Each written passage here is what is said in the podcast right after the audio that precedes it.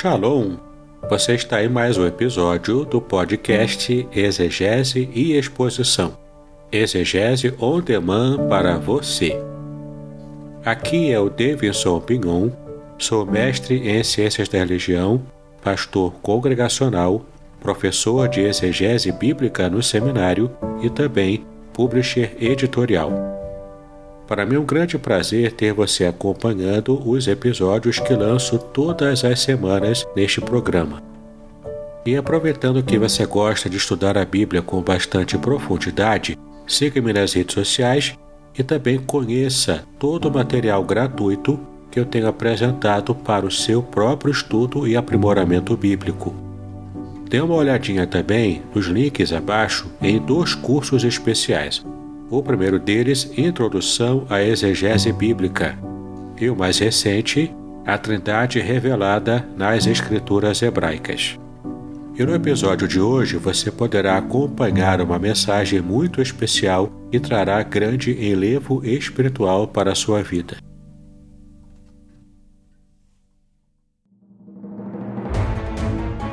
Podcast Exegese e Exposição Exegese on demand para você.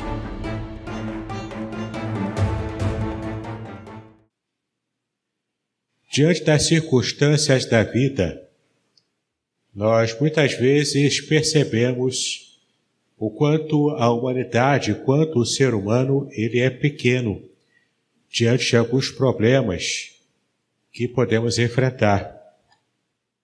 A nossa pequenez é tão grande que apenas um simples aneurisma, um simples vírus, uma bactéria pode derrubar um ser humano. De modo que toda arrogância que às vezes nós, como seres humanos, temos, essa arrogância cai por terra quando nos vemos frente a problemas que são maiores do que aqueles que estamos preparados para enfrentar. E quando pensamos nessas dificuldades, quando pensamos nas lutas que a humanidade enfrenta, quando pensamos em uma luta além daquela que podemos, podemos inclusive suportar, alguns personagens bíblicos vêm à nossa mente. Um desses personagens bíblicos é o patriarca Jó. De modo que eu quero convidar você a estar abrindo a palavra de Deus do livro de Jó, no capítulo 1, versículo 8. Livro de Jó, capítulo 1, versículo 8. Enquanto pensamos na, naquilo que esse texto vai falar conosco, e você deve se preparar para aquilo que o Senhor vai falar ao seu coração.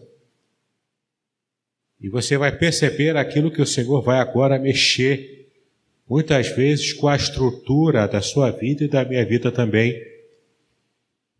Eu tenho me despertado ao longo desse mês de fevereiro para estudar com um pouco mais de cuidado esse livro, que é o livro que me intrigou durante muito tempo. E quando a gente se debruça sobre ele, a gente percebe detalhes e informações que podem mudar, inclusive, a nossa forma de encarar os problemas e as dificuldades da vida. Então, prepare-se para esse texto. Jó, capítulo 1, versículo 8, que diz: E disse o Senhor a Satanás: Observaste, observaste tu a meu servo Jó?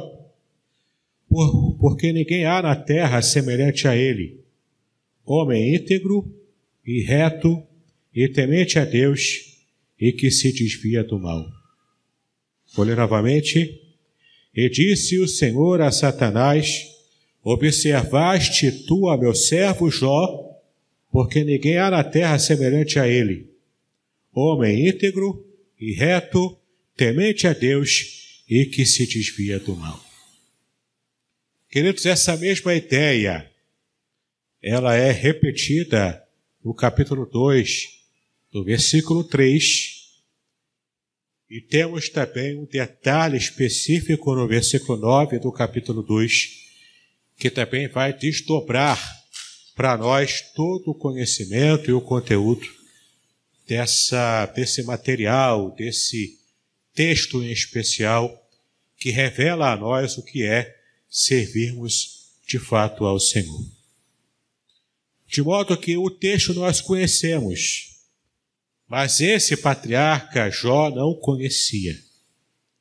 O que estava motivando esse tipo de prova que ele estava enfrentando, que ele estaria enfrentando para frente no, é, é, na sua história de vida, ele não sabia o porquê, ele não sabia o motivo, ele não sabia qual era o propósito dele enfrentar o que ele mais tarde estaria enfrentando e que nós já conhecemos a história e já sabemos o que estaria acontecendo.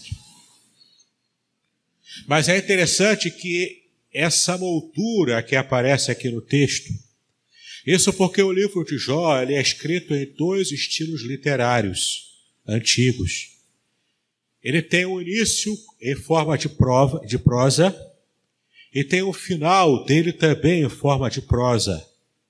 E todo o meio do diálogo entre ele e os seus amigos, ele é escrito em formato de poesia. Poesia antiga, é claro. Mas o mais interessante aqui é como podemos perceber que muitas vezes nós lemos o livro sem muita atenção, sem muito cuidado e temos a perspectiva errada de qual seja a proposta principal do, do que o texto trabalha.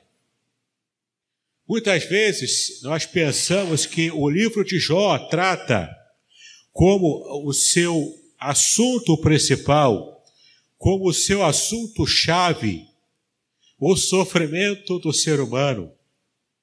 E alguns até tentam afunilar um pouco, não, ele trata do sofrimento do justo, do sofrimento daquele que está servindo a Deus com o seu coração tranquilo, com o seu coração sincero. Sim, esse, te esse tema aparece no texto. Mas ele não é o tema principal do livro, por incrível que pareça. O tema principal desse livro não é o sofrimento. Apesar de essa ser uma experiência marcante dali, no, no livro de Jó, na história de Jó.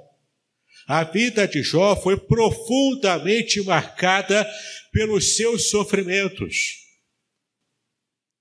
As pessoas das mais culturas, das mais diversas culturas em nosso mundo, conhecem a história de Jó percebem o quanto essa história tem um valor espiritual e até mesmo um valor literário, poético, que é importante para a humanidade.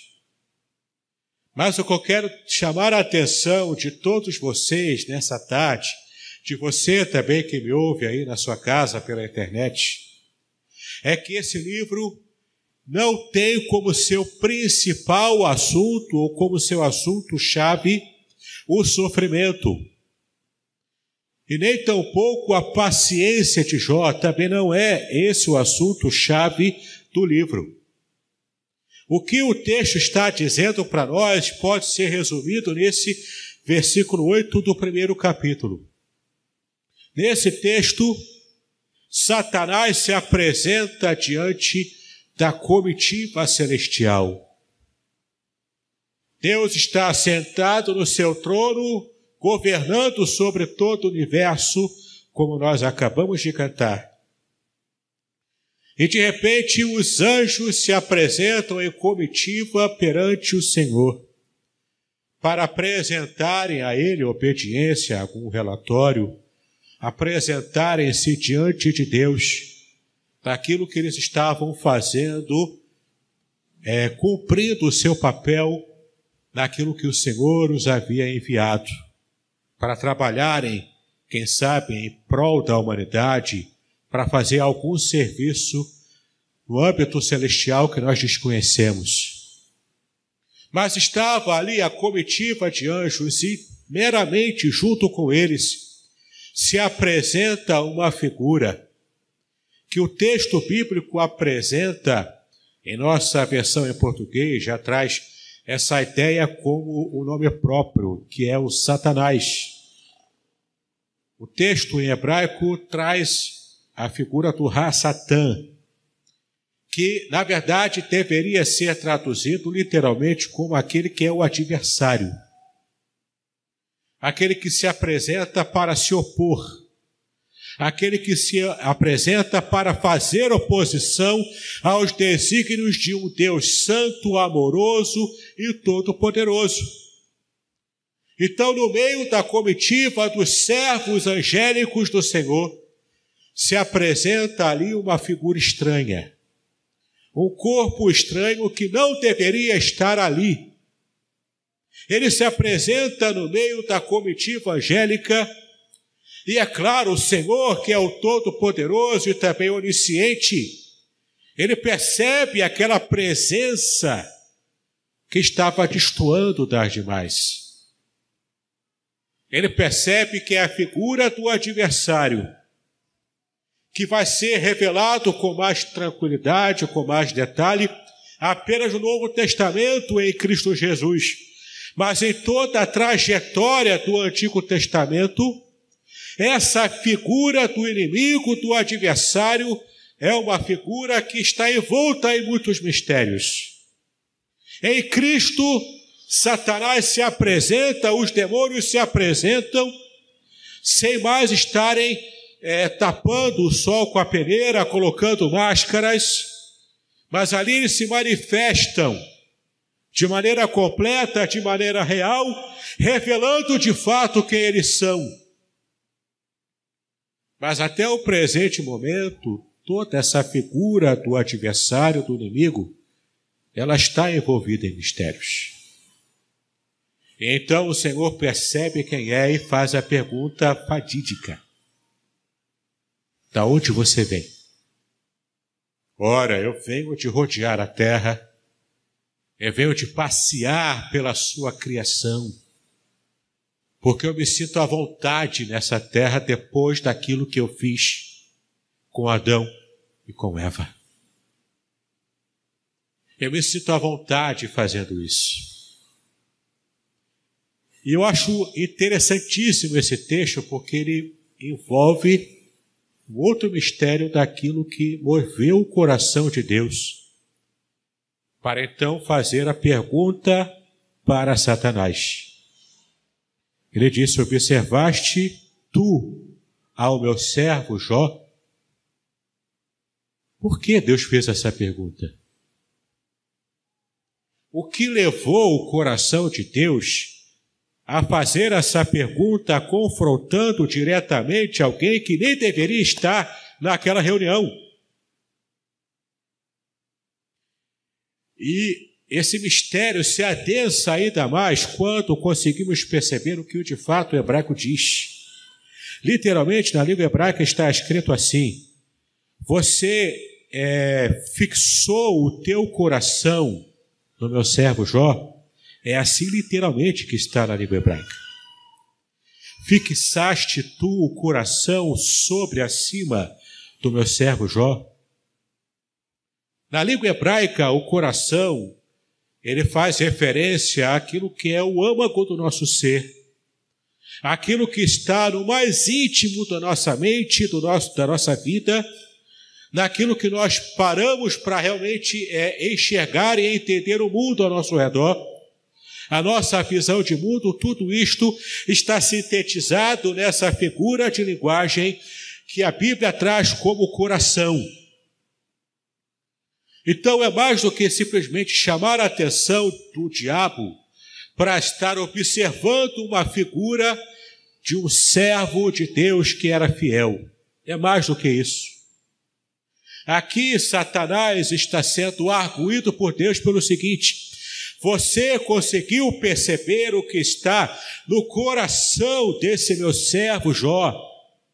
E fazendo um contraste completo e total com o que estava instalado no coração do próprio Satanás. E essa pergunta que Deus faz para o diabo é uma pergunta que coloca a Jó e, o, e a sua atitude e o seu jeito de ser em perspectiva. E de quebra, quando esticamos a corda, percebemos que nós também somos enquadrados nesse tipo de questionamento que é apresentado aqui nos lugares celestiais.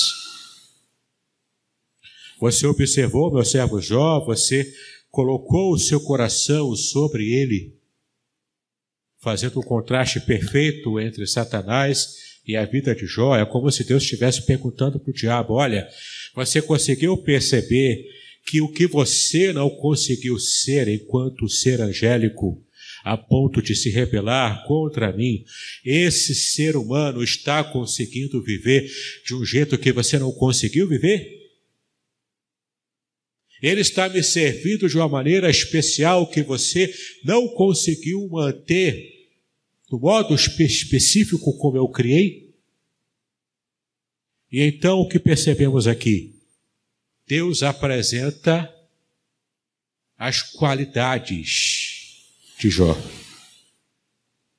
Deus fala para Satanás e com todos a comitiva, toda a comitiva angélica como testemunha, ele diz para ele: Olha, ele é homem íntegro, reto, temente a Deus e que se desvia do mal.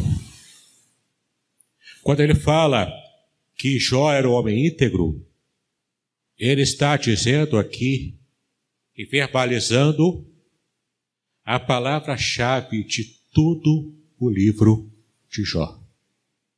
O conceito-chave do livro, como eu disse, não é o sofrimento. O conceito-chave não é esse. O conceito-chave do livro de Jó, me permita dizer aos queridos, e você deve guardar essa palavra-chave na sua mente e no seu coração toda vez que você for ler o livro de Jó. O conceito-chave é integridade. O que estava em jogo nesse texto era a integridade de Jó. E muitas vezes, quando lemos aqui o texto, percebemos e, e a nossa percepção é de que aqui é um jogo de apostas. É Deus jogando uma aposta, colocando Jó como sendo o sujeito dessa aposta, e ele, Satanás, tentando ver quem ganha a aposta. Não é essa a ideia do texto. O texto apresenta aqui esse, esse empate de Satanás juntamente com o Senhor como uma peça, uma peça de uma, não uma peça teatral, mas uma uma peça jurídica. Nós temos aqui um embate jurídico. Satanás se apresentando diante de Deus como sendo o acusador, porque ele é o adversário, mas também nas entrelinhas dizendo para Deus o seguinte: olha, eu sou a vítima. Eu sou a vítima, porque por que que Jó permanece é, é sincero, permanece íntegro, permanece reto, teme ao Senhor e se desvia do mal, porque o Senhor tem cercado a Jó com uma espécie de campo de força de bênçãos. Tudo o que ele faz dá certo. Tudo o que ele faz, o Senhor tem cercado, tem abençoado, tem protegido. Pudera. Olha o tanto de bênçãos que ele tem. Por isso que ele é fiel a ti. Mas toca, toca na, na riqueza dele, toca na família dele. E o Senhor vai ver se ele não vai deixar de ser íntegro na tua presença. E a palavra integridade aqui traz essa, essa ideia, em hebraico a palavra tam, que traz essa ideia de Jó como sendo aquele que era completo, que era perfeito, tudo que ele fazia realmente estava certo porque ele era um cara dedicado, ele era um homem que buscava fazer com dedicação, com esmero, tudo o que caía na sua mão para realizar. Se era para ser um profissional, ele seria o melhor de todos. Se era para ser alguém que estava servindo a Deus num trabalho de religião, ele seria o melhor. Se ele fosse um sacerdote, ele seria o melhor. Ele tinha integridade porque ele cuidava da sua família, ele cuidava das pessoas que dependiam dele. Era um homem rico, abençoado, mas não era egoísta, ele era abençoador, ele olhava para as necessidades dos outros. Ele era sábio porque ele também aconselhava. Então, nessa peça jurídica, nesse embate jurídico, Satanás diz: Olha, o Senhor tem sido injusto para comigo ao me expulsar do paraíso, porque o Senhor diz que eu me rebelei contra o Senhor, mas ele só está sendo fiel porque o Senhor tem abençoado a ele e tem dado a ele coisas maiores do que as demais, do que as demais pessoas. Então o que nós vemos aqui? Deus conhecia o seu servo. Pode então tocar ele diz para Satanás: pode tocar na, na, nos seus bens materiais, toca até na sua família, mas não toque nele. Não toque um fio de cabelo sequer da vida de Jó. Assim foi feito.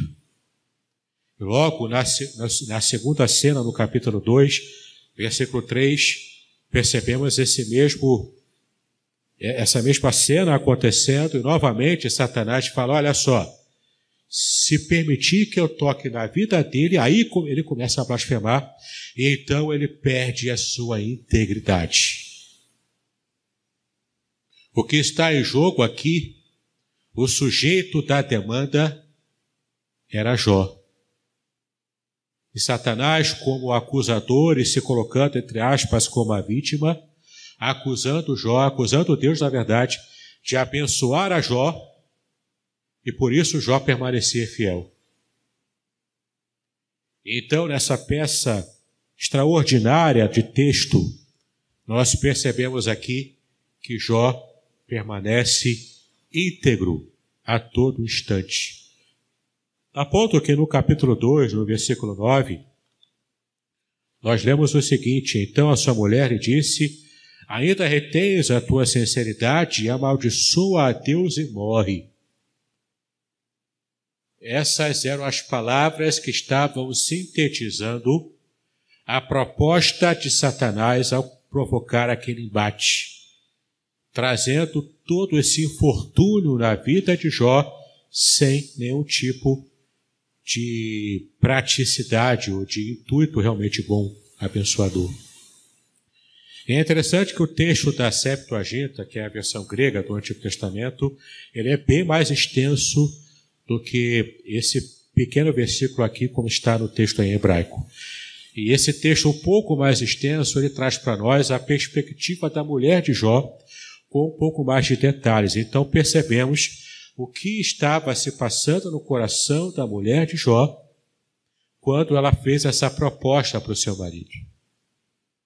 O texto na Septuaginta, ele fala o seguinte: Passando muito tempo, a sua mulher lhe disse: Até quando resistirás, dizendo: Eis que espero ainda um pouco, esperando a esperança da minha libertação. Pois eis que o teu memorial foi abolido na terra. Sim, teus filhos e filhas, as dores do meu ventre, que eu carreguei em vão com dores e tu mesmo te sentas para passar as noites ao ar livre entre a corrupção dos vermes.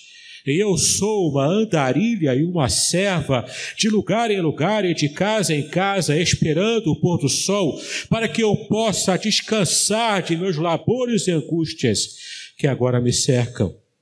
Mas diga uma palavra contra o Senhor e morra. A proposta da mulher de Jó era a proposta do desespero. De quem estava cansada de ver o seu marido que ela de fato amava, naquela circunstância, naquela situação terrível, e ela junto com ele enfrentando o turbilhão. Porque as perdas que Jó teve, a mulher de Jó também teve junto com ele. E em todo aquele turbilhão de sofrimento e de dor, aquela mulher empresta a sua boca para verbalizar a Jó a proposta que Satanás havia falado para Deus, tendo os outros anjos como testemunhas. amaldiçoa logo a Deus, blasfema contra Deus. Abandona essa integridade que você teima em ficar se apegando, a ficar se aferrando a ela. Deixe isso para lá. Amaldiçoe a Deus e apressa a sua morte, porque continuar desse jeito em sofrimento está sendo difícil para você e para mim também. A palavra-chave, querido, do, de todo o livro de Jó, meu querido, minha querida, é a palavra integridade. E a Bíblia tem muita coisa a dizer sobre integridade. Eu vou apenas citar alguns versículos aqui, de um modo mais geral, que a Bíblia fala sobre a integridade. Nós já estamos encaminhando para o final dessa mensagem. No Salmo, capítulo 7, versículo 8, diz: O Senhor julgará os povos Julga-me, Senhor, conforme a minha justiça e conforme a integridade que há em mim. Coração íntegro, coração sincero, totalmente entregue a servir ao Senhor. No Salmo 15, versículo 2 diz: Aquele que anda sinceramente e pratica a justiça e fala a verdade no seu coração, é esse que o salmista diz que receberá a bênção do Senhor. No Salmo 41, versículo 12: Quanto a mim, tu me sustentas na minha sinceridade e me puseste diante da tua face para sempre. Estar em sinceridade na presença do Senhor garante perpetuidade das bênçãos do próprio Deus. Provérbios capítulo 10, versículo 9 diz: Quem anda em sinceridade anda seguro, mas o que perverte os seus caminhos ficará conhecido por essa perversidade. Provérbios 11, versículo 3 diz: A sinceridade dos íntegros, dos íntegros os guiará, mas a perversidade dos transgressores os destruirá. A Bíblia é muito clara ao, ao enfatizar que o nosso coração precisa ser íntegro para que possamos agradar o coração de Deus. Provérbios capítulo 13, versículo 6. A justiça guarda ao que é de caminho certo, mas a impiedade transtornará o pecador. Eu quero fechar com a última passagem do que, daquilo que o Senhor Jesus também nos ensinou sobre integridade, sobre sinceridade, sobre verdade na nossa vida espiritual. Em Lucas 16, versículos 10 e 11, o Senhor Jesus disse: Quem é fiel no mínimo, também é fiel no muito. Quem é injusto no mínimo, também é injusto no muito. Pois se nas riquezas injustas não fostes fiéis, quem vos confiará as verdadeiras, as verdadeiras riquezas? E é interessante que essa palavra de Jesus, traz a nós a memória novamente de Jó. Jó já era justo, já era íntegro. Ele alcançou a integridade após esse, essa trajetória de sofrimento. Ele já era íntegro. Esse já era um valor que Jó possuía. Tanto que Deus testemunhou desse, desse projeto na vida de Jó duas vezes. Por que Jó enfrentou tudo aquilo? Porque Jó precisava de mais amadurecimento na fé. A integridade ele já tinha, a sinceridade ele já tinha, mas ele precisava conhecer a Deus de um modo ainda mais profundo. Ele que já era perfeito, já era íntegro, já era é, já tinha uma vida que agradava ao coração de Deus, depois de toda essa trajetória, ele teria então sobre a sua vida uma maturidade espiritual que ainda sobressairia sobre muitas vidas, e de fato foi o que aconteceu. A bênção que Jó recebeu de Deus após a aprovação colocou em xeque a proposta de Satanás, a tese de Satanás colocou em xeque todo o nosso pensamento ainda hoje naquilo que imaginamos: será que vale a pena servir a Deus? Será que não vale a pena servir a Deus? Será que vale a pena manter a minha integridade mesmo quando estou sofrendo? Mesmo quando enfrento dificuldades na vida? Isso coloca em xeque a malfadada teologia da prosperidade que nós conhecemos hoje. Isso coloca em xeque todo tipo de pensamento que temos, que vem embalando o nosso coração, porque esse é o pensamento idólatra de que eu só vou servir a Deus se eu for abençoado. Se eu não tiver uma bênção em troca, não vale a pena servir a Deus. Se pensamos assim e estamos na igreja, não temos um coração íntegro. E nessa tarde eu quero chamar a sua atenção para que possamos ter o coração íntegro como Jó. Esse coração entregue por inteiro na presença de Deus. Entregue por inteiro, porque Cristo, quando morreu na cruz do Calvário, ele não se entregou pela metade. A entrega do próprio Deus encarnado foi uma entrega completa, foi uma entrega íntegra. Porque achamos que podemos agradar a Deus servindo ao Senhor pela metade. Ora, a Bíblia diz: devemos servir ao Senhor com todo o nosso coração, com toda a nossa mente, com toda a nossa vida, sem reservas. Isso é ter um coração íntegro. É ser fiel no pouco e no muito. É agradar ao Senhor no modo como Ele de fato quer ser agradado e não usarmos a nossa lógica egoísta, apequenada, para estejamos tentando adivinhar como é que Deus quer que eu sirva. Eu acho que se eu fizer pela metade isso aqui, Deus não vai se desagradar de mim, não. Esse é o pensamento carnal. E quando seguimos e damos curso a esse pensamento na nossa prática de vida, nós estamos com isso atestando a tese demoníaca de Satanás. Em nome de Jesus, que possamos aprender a sermos íntegros e servirmos a Deus pelo que Ele é, com interesse total do nosso coração. E não porque podemos alcançar ou não uma bênção ou outra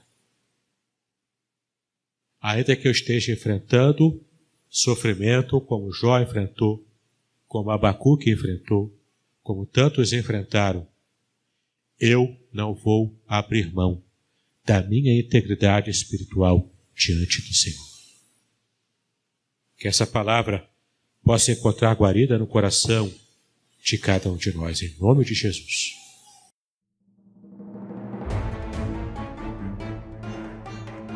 Muito bem, agora o que eu gostaria de ver é a sua participação. Entre em contato comigo, compartilhe a sua experiência comigo e quem sabe até se você enviar em formato de áudio, eu possa aproveitar a sua experiência para apresentar no próximo episódio do podcast Exegese e Exposição. Eu sou Davidson Bignon e eu ajudo pastores e líderes cristãos a fazer estudos bíblicos da igreja, sem terem problemas com interpretações erradas. Se você então está pensando em compreender a sua Bíblia com segurança, não deixe de assistir a mais episódios como este aqui. Então, assine o canal, acione o sininho, curta, comente e também compartilhe Ajude-me a ampliar o alcance com estudos bíblicos de qualidade na internet. Que Deus abençoe os seus estudos, paz e bênçãos sobre a sua vida.